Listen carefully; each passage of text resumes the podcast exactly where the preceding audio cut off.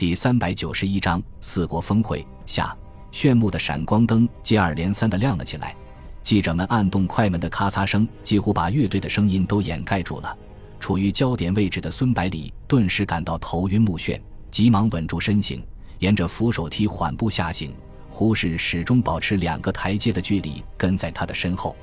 孙百里首先看到的是提前降落的陈纳德和杜周南，他们站在舷梯的两侧。中间是一条长长的地毯，手持鲜花的印度少年夹道欢迎。孙百里刚刚和陈纳德、杜周南打完招呼，就看到一把轮椅从地毯的另外一端缓缓移动过来。轮椅上的老人面带微笑，远远地向他伸出了自己的右手。胡适和陈纳德正准备给孙百里介绍，没想到他已经大步流星地迎了上去，紧紧地握住老人的手，用英语说道：“罗斯福先生。”很高兴见到你，同时我也非常感谢你的欢迎仪式，它让我有回家的感觉。罗斯福的脸上露出欣喜的表情，硕大的手掌更加用力地握住孙百里的双手，说道：“孙将军一路辛苦了，欢迎你回到同盟国的大家庭里。”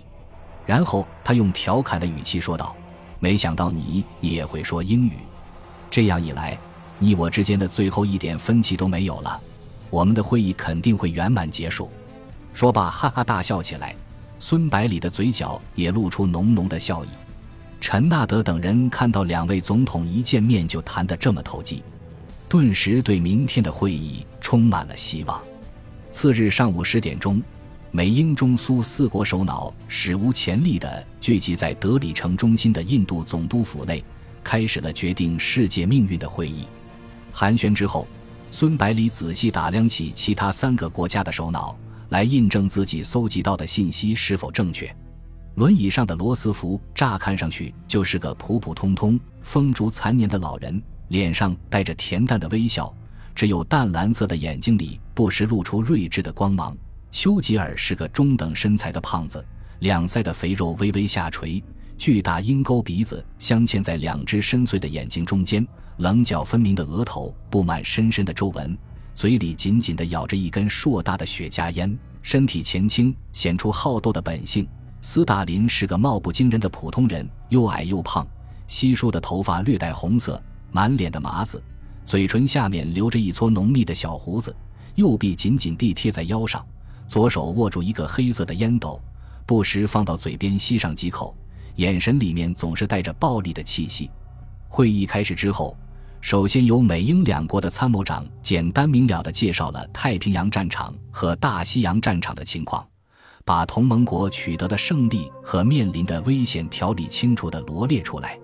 紧接着，苏军参谋长安东诺夫将军把苏德战场的形势做了详细汇报，重点强调德军遭到的重大打击和苏联付出的惨重代价。并表示希望盟军能够尽快开辟第二战场，以缓解苏联的压力。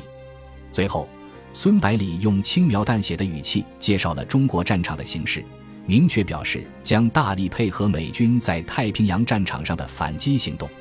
军事形势分析刚刚结束，罗斯福总统就提高声音说道：“在欧洲方面，德国虽然苏德战场暂时占据了优势地位。”但是在英勇的苏联红军的顽强抵抗下，损失惨重，日子也不好过。亚太方面，盟军已经占据了优势地位，并开始收复被日军占领的领土。因此，总的来说，同盟国还是占据了世界战场的优势地位。轴心国集团日渐困顿，距离全面进攻的时间越来越近了。接着，罗斯福话音一转，说道：“为了加快战争的进程。”我建议在同盟国之间实现真正意义上的协同作战，使盟国的人力物力能够发挥最大的作用。斯大林放下烟斗，直截了当地说道：“我完全同意罗斯福总统的建议。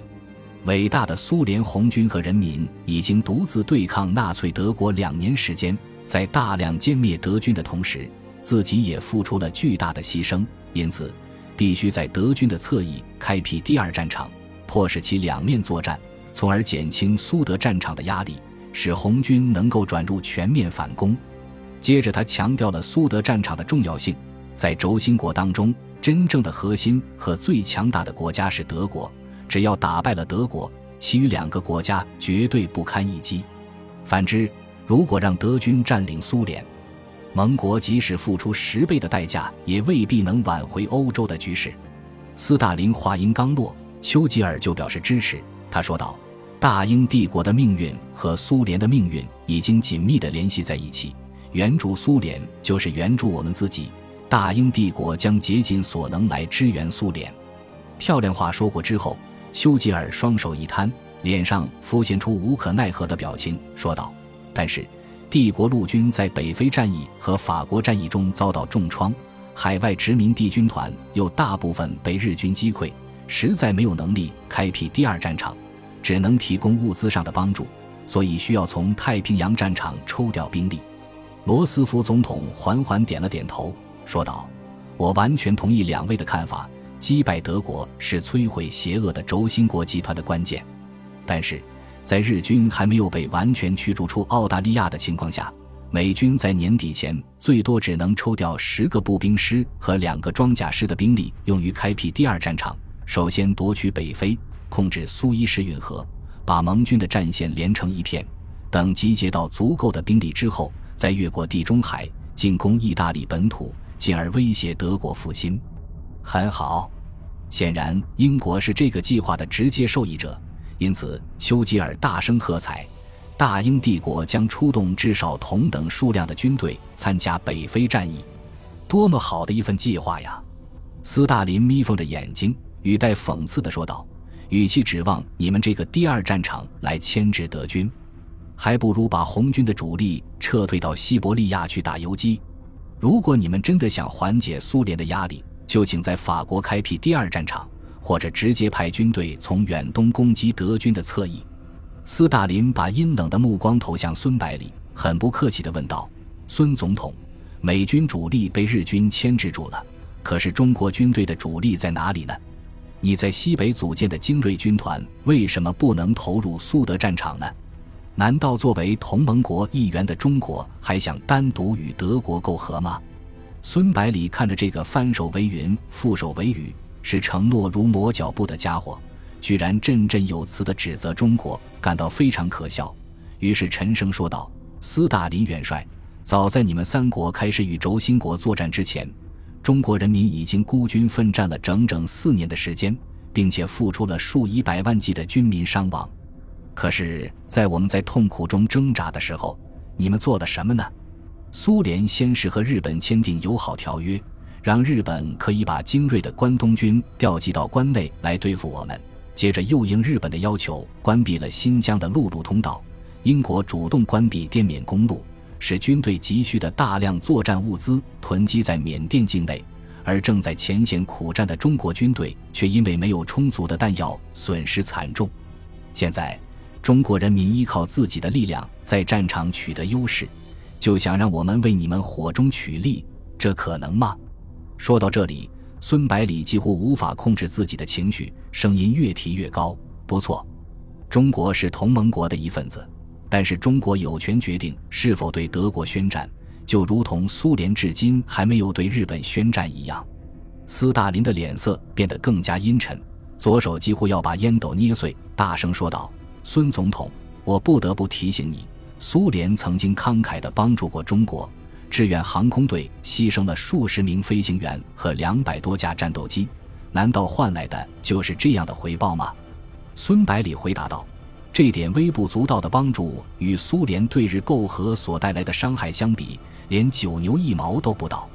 罗斯福急忙插话道：“斯大林元帅，孙总统，我们今天聚集在一起的目的是为了解决盟国所面临的巨大威胁，而不是为了清算过去的历史问题。”所以，请二位忘记过去的那些不愉快。接着，他语重心长地说道：“同盟国和轴心国之间的斗争，是自由世界对法西斯统治的抗争，是你死我活的殊死决斗。在一方彻底倒下去之前，战争是不可能结束的。作为同盟国领导集体的一员，我恳请各位能够通力合作，最大限度地发挥我们的力量来打败法西斯。否则，一旦德国控制了整个欧洲，这个世界上将没有任何力量来阻止希特勒这个疯子。一贯好斗的丘吉尔今天表现得异常沉静，显然，事先已经和罗斯福协调了立场。故而，罗斯福的话音刚落，他就异常严肃地说道：“根据可靠情报，德国正在研制一种威力空前的秘密武器，并且已经处在了成功的边缘。据我国科学家推测，这种武器具有瞬间把一座城市夷为平地的能力。